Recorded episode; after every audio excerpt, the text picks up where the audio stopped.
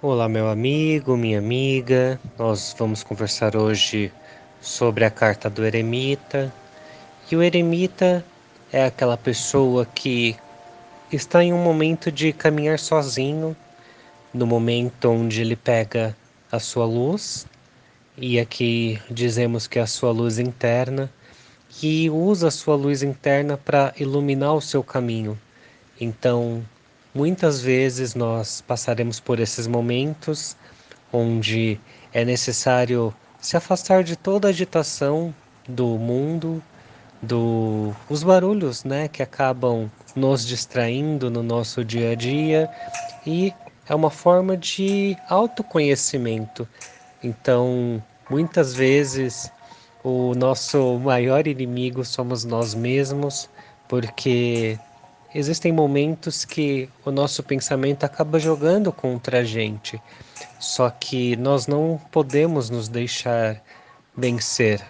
Precisamos abraçar esses pensamentos com carinho, com atenção e olhar para nós mesmos. Por que, que estamos pensando dessa maneira?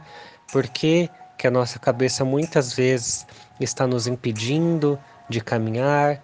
Então, o eremita ele nos traz esses momentos de olhar para o nosso íntimo e nos enfrentarmos, porque internamente, muitas vezes, temos um barulho interno muito grande e é por isso que nós precisamos olhar para dentro, para que esse barulho vá se acalmando, se acalmando e depois que todo esse barulho for embora, aí sim nós conseguiremos nos ouvir e saber quais são as nossas reais necessidades.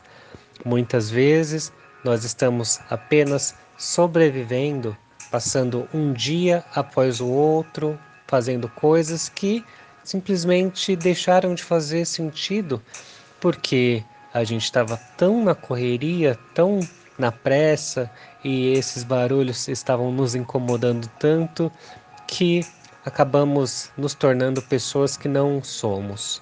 Por isso que o eremita ele nos convida a tirarmos um tempo para nós e nos afastarmos de tudo isso e nos confrontarmos. Então, essa é a nossa mensagem, é a mensagem do eremita para você no dia de hoje. Espero que você tenha gostado e lembre-se, quando você se afasta da sociedade e se aproxima de você, você vai se reconectar com o seu verdadeiro propósito. Espero que você tenha gostado do nosso áudio de hoje e até a nossa próxima conversa.